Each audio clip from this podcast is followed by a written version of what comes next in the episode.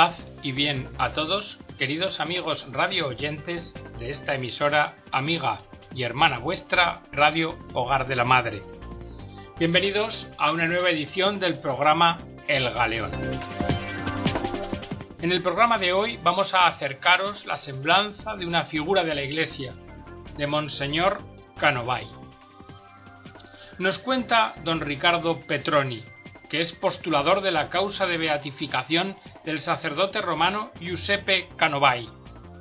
Recibo con mucha frecuencia demostraciones de devoción al padre Canovai por parte de personas que nunca hubiera imaginado. Todos los curas que conozco con más de cincuenta años me dicen que se formaron con sus escritos en el seminario. Recientemente, el cardenal vicario Agostino Balini me testimonió que para él fue de una importancia fundamental la lectura de los diarios de Canovai, tanto para su formación humana como espiritual. La causa de beatificación de Giuseppe Canovai está en las oficinas de la Congregación de las Causas de Santos desde hace más de diez años, y la devoción a don Giuseppe está muy difundida, no solo en Italia, también en Latinoamérica, sobre todo en Argentina y en Chile, y sus diarios ya han sido traducidos al español. Canovai, como ustedes sabrán, dice Ricardo Petroni, creó Familia Christi, una asociación privada de fieles con reconocimiento canónico y personalidad jurídica reconocida por el Estado, cuya primordial tarea es la formación de laicos y que se dedica sobre todo al apostolado universitario. Y ahora, queridos amigos, adentrémonos en la semblanza de don Giuseppe Canovai. Y vamos a comenzar con unas palabras tomadas al azar de sus diarios. No hay nada que hacer. Estos romanos, incluso las cosas dolorosas, saben cambiarlas en fiesta. Bendito buen humor. El joven Giuseppe Canovai apunta este pensamiento en la página de uno de sus muchos diarios en los que anotaba sus observaciones y meditaciones a lo largo de toda su vida. Canovai escribe mucho, ya desde joven, robándole al tiempo el que le queda después de estudiar y hacer las cosas de cada día. En 1919, con quince años, recoge retazos de la vida romana cotidiana y habla de carrozas, automóviles, carritos cargados de mujeres provincianas, tranvías repletos con gente viajando en los estribos, incluso en el techo. Canovay es observador, observa la alegría del pueblo en el que nació, y también la ligereza con que se vive el día de la conmemoración de los difuntos. Y así escribe Toda esta gente se mueve empujada por un pensamiento piadoso, un pensamiento caritativo, realmente cristiano. Pero no está triste, todo lo contrario. Parece gente que va a una fiesta, y lo demuestran las numerosas fondas abiertas y los carros repletos de manzanas, peras, los carteles, en fin, todo. Esta estampa romana de Canovai nos refleja la imagen del cura, un cura romano y romanesco, espectáculo de gozo y vivacidad para los que le conocieron, que con tenacidad de monje delinea en las páginas de sus diarios, a los que él llama sus pobres apuntes, el perfil de sus días, y va trazando poco a poco el retrato de una vida, que con sus gozos y sombras, esperanzas y dificultades, expectativas, incertidumbres y lágrimas, se va a desarrollar en un diálogo cotidiano con Jesús. Muchos de quienes tuvieron la suerte de conocer a Canovai quizás no sospechaban que en sus diarios aquel hombre escondía reflexiones y observaciones dramáticas en torno a su existencia. Canovai desde el principio confiesa a Jesús como su único gran amigo y le ruega, Señor, Hazme la gracia de no escribir nunca cosas en las que yo encuentre la satisfacción de la sensibilidad y de la soberbia. Canovai desde el principio confiesa a Jesús como su único gran amigo y le ruega, Señor, hazme la gracia de no escribir nunca cosas en las que yo encuentre la satisfacción de la sensibilidad y de la soberbia. Haz que escriba sólo lo que eleva a ti, lo que purifica y humilla, lo que castiga y renueva. El canto dulcísimo de tu misericordia. Pero acerquémonos ahora al entorno del joven Canovai. Giuseppe es hijo del señor Luigi, que es un empleado en el Instituto Italiano de Crédito, y de la señora Egeria, de familia romana y papalina, cuyo padre fue decano de los sediarios pontificios. Vive en la vía Terencio, en el barrio de Prati, donde nace un 27 de diciembre de 1904. Comienza a asomarse fuera de su barrio cuando se matricula en el Instituto Visconti, en la plaza del Colegio Romano, cerca de la Universidad de la Compañía de Jesús, la Gregoriana. La imaginación se adelanta al futuro, y el chiquillo cuenta que ya se ve de mayor como hombre de negocios, que se regalará el tiempo necesario para ver y conocer el hermoso país en el que ha nacido, y para ejercitarse en las obras de la pintura, poesía y escultura. Así, cuenta, podré deleitarme también en la mecánica, observando sus grandes triunfos, en la arquitectura, observando las grandes maravillas que abundan en mi patria. Este creo que será mi futuro. Canovay, como estudiante, es aplicado, curioso y abierto a las bellezas y misterios de la realidad. Por lo demás, en su ciudad, el viento del mundo le acaricia cada mañana, llevándole el eco de las lenguas extranjeras de los viajeros, y también las conversaciones de los estudiantes de la Gregoriana, procedentes de varios países, y también las conversaciones de los estudiantes de la Gregoriana, procedentes de varios países del globo. Y entre ellos hay muchos curas, que inmediatamente le conquistan.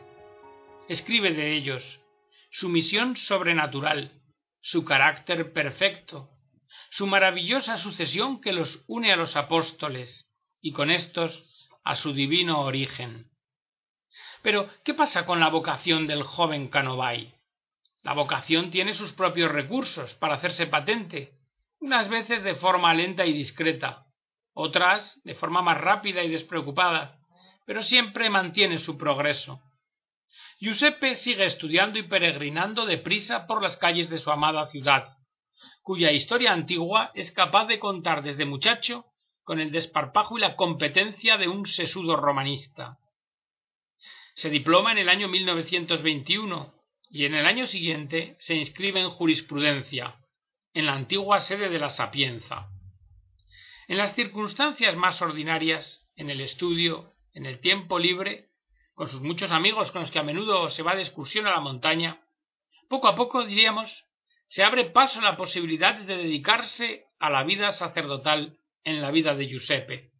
Y andando el tiempo, toma cuerpo en los coloquios con el padre Enrico Rosa, director de la Civiltà Católica, de cuyas manos había recibido la primera comunión.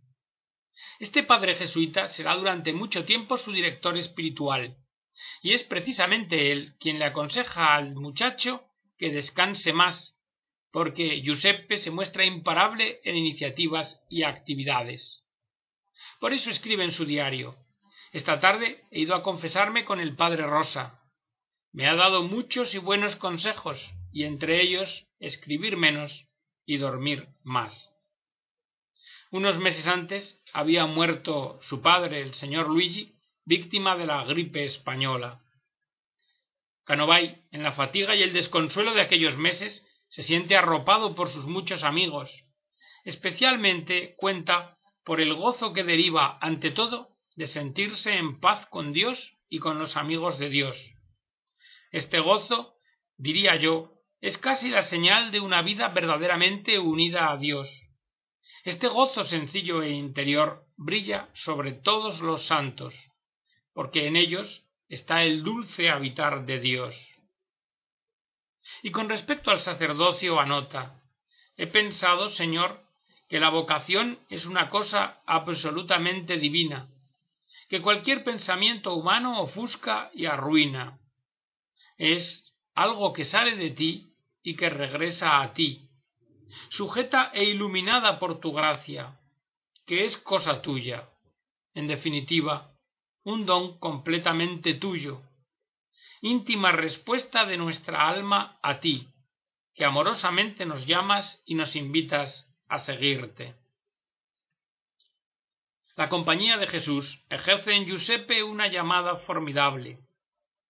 Giuseppe desea formarse en la orden de San Ignacio para el sacerdocio, pero ante la situación económica incierta tras la muerte de su padre y la salud precaria de su madre que necesita asistencia, el padre Rosa le aconseja prudencia.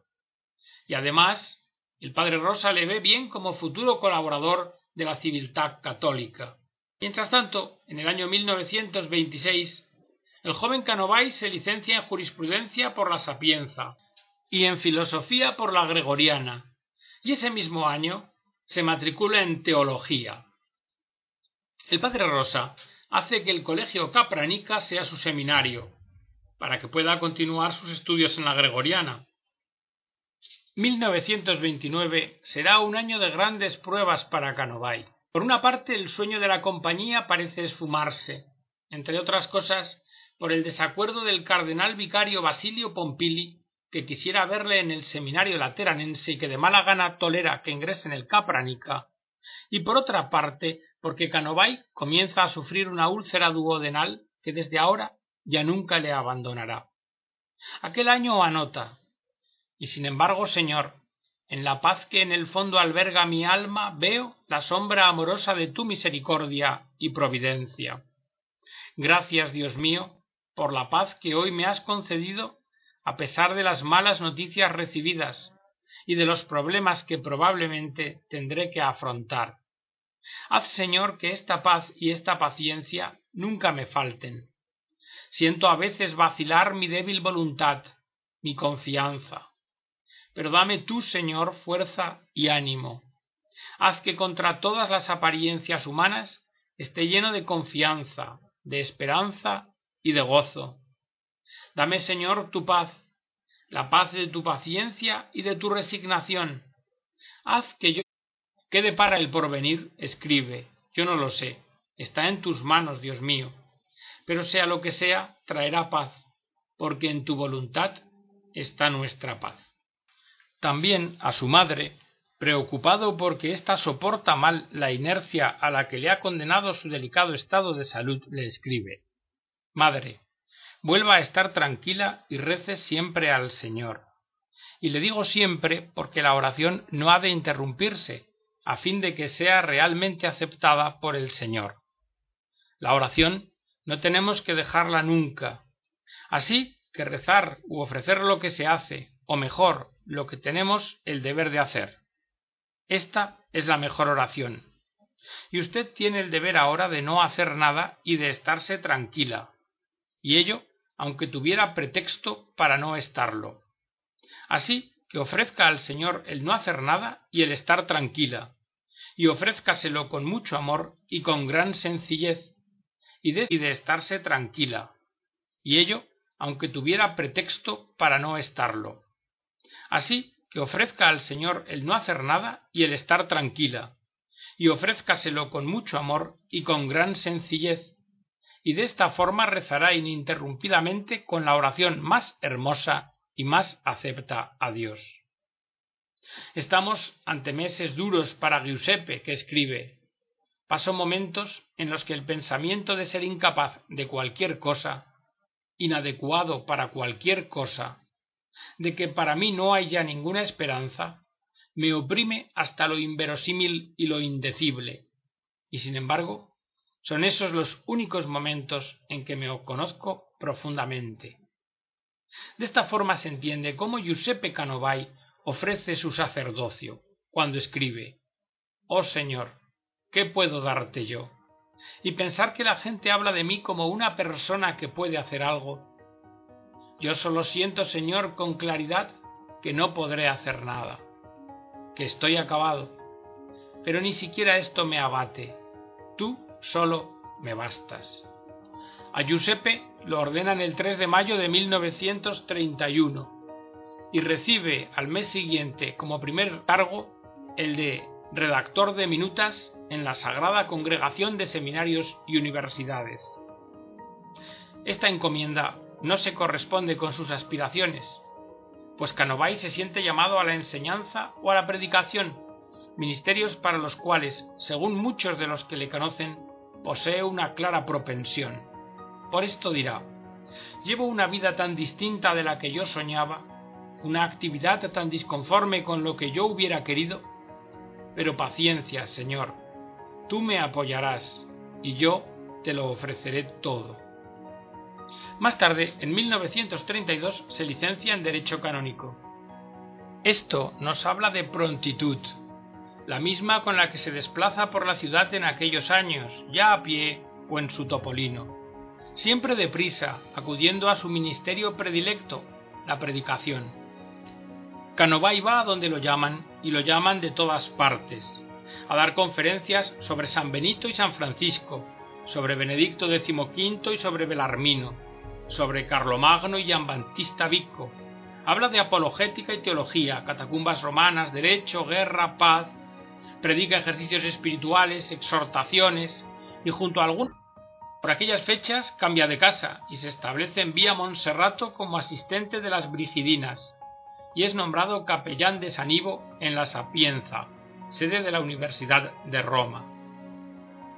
Por aquellas fechas escribe en su diario Qué fácil es caminar junto al Señor, qué fácil es ser llevado por Él llevándolo a Él todo se vuelve más fácil.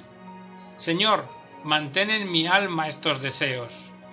Sé, Señor, que no es posible permanecer en ellos sin la perenne ayuda de tu gracia. Giuseppe Canovai anota también pensamientos para las homilías, como las que escribe sobre la parábola evangélica del Hijo que después de negarse a obedecer una orden del Padre, al final obedece.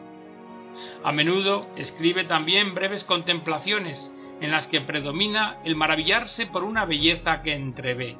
Y así dice, que santa es la ley del Señor. Me gusta tanto ese largo salmo del domingo en el que se al final obedece. A menudo escribe también breves contemplaciones en las que predomina el maravillarse por una belleza que entrevé. Y así dice, que santa es la ley del Señor. Me gusta tanto ese largo salmo del domingo en el que se glorifica de todas las formas posibles. Pero esta mañana pensaba especialmente en ese versículo, Judicia tua iucunda. Qué alegre es en el corazón la ley del Señor. Y qué hermoso es sentir cerca de esa invitación a la observancia de los preceptos la promesa del Paráclito. Qué hermoso es. Y así reflexiona sobre la frase de Agustín, da quod juves et juve quod vis. Parece como si el Señor no pudiera pedirnos la observancia de la ley sin a la par prometernos su ayuda, como para darnos a entender que esa misma observancia no será nuestra, sino suya, por medio de la difusión en nosotros y fuera de nosotros del prometido Espíritu. Giuseppe está siempre atento a la obediencia y nos relata en su diario esta mañana Su Excelencia Montini me ha propuesto ir como auditor a Buenos Aires. Qué triste Pentecostés. Siento una pena inmensa. Pero será esto lo que quiere exactamente el Señor. Y es que a don Giuseppe le parece que todo se está moviendo en dirección contraria a sus deseos. Antes, dice, los papeleos de la congregación romana.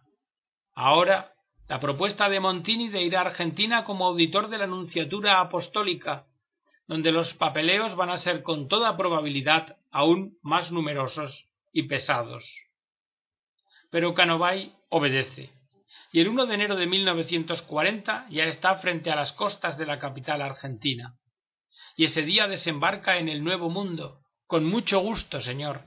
Esta es la frase que escribe en su diario para recoger esta experiencia comenta Dile al Señor una frase que he aprendido aquí y que repito en el corazón al buen Dios cada vez, y son bastantes, las que tengo que hacer lo que no me gusta. Con mucho gusto, Señor. Monseñor Canovay estudia español y lo aprende deprisa, porque además en la ciudad porteña lo llaman a predicar a todas partes.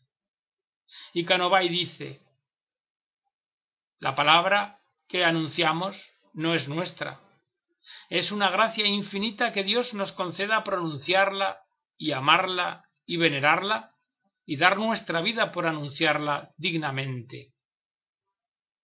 Y en cuanto a su vida de papeleos, Canovay la ofrece siempre a Dios como oración.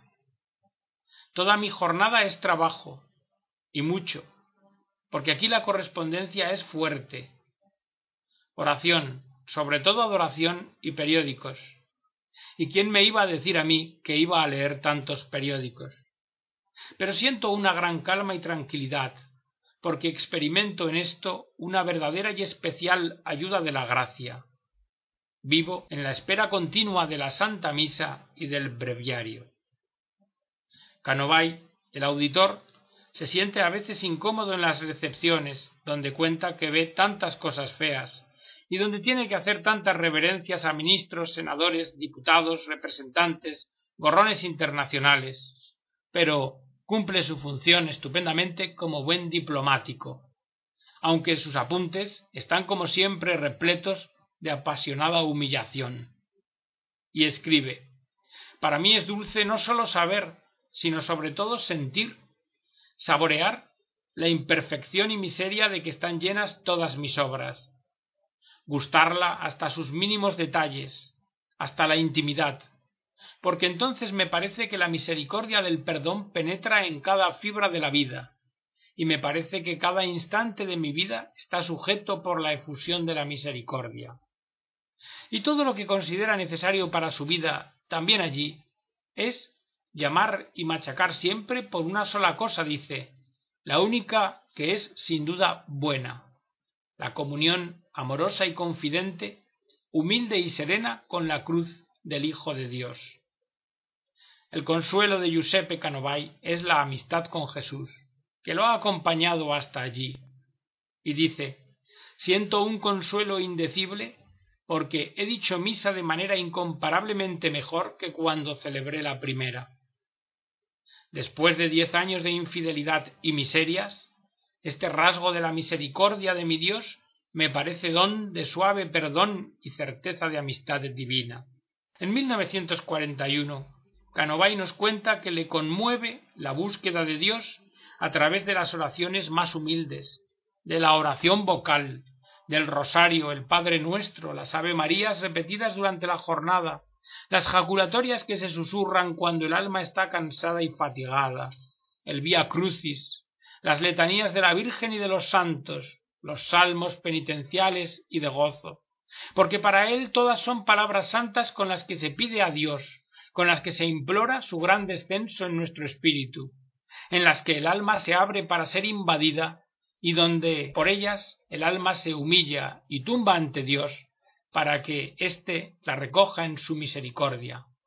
Pequeñas y humildes oraciones de nuestros labios cansados.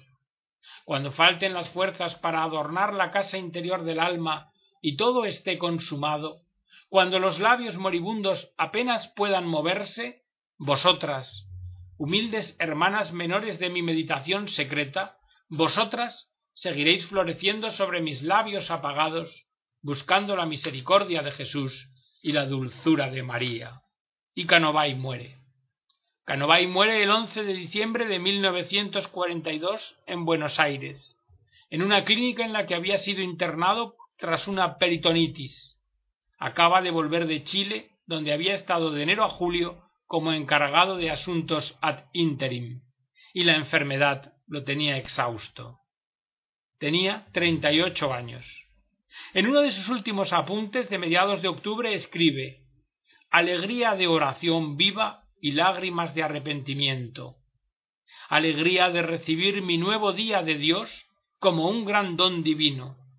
Qué gran acontecimiento un nuevo día, una nueva invitación al amor.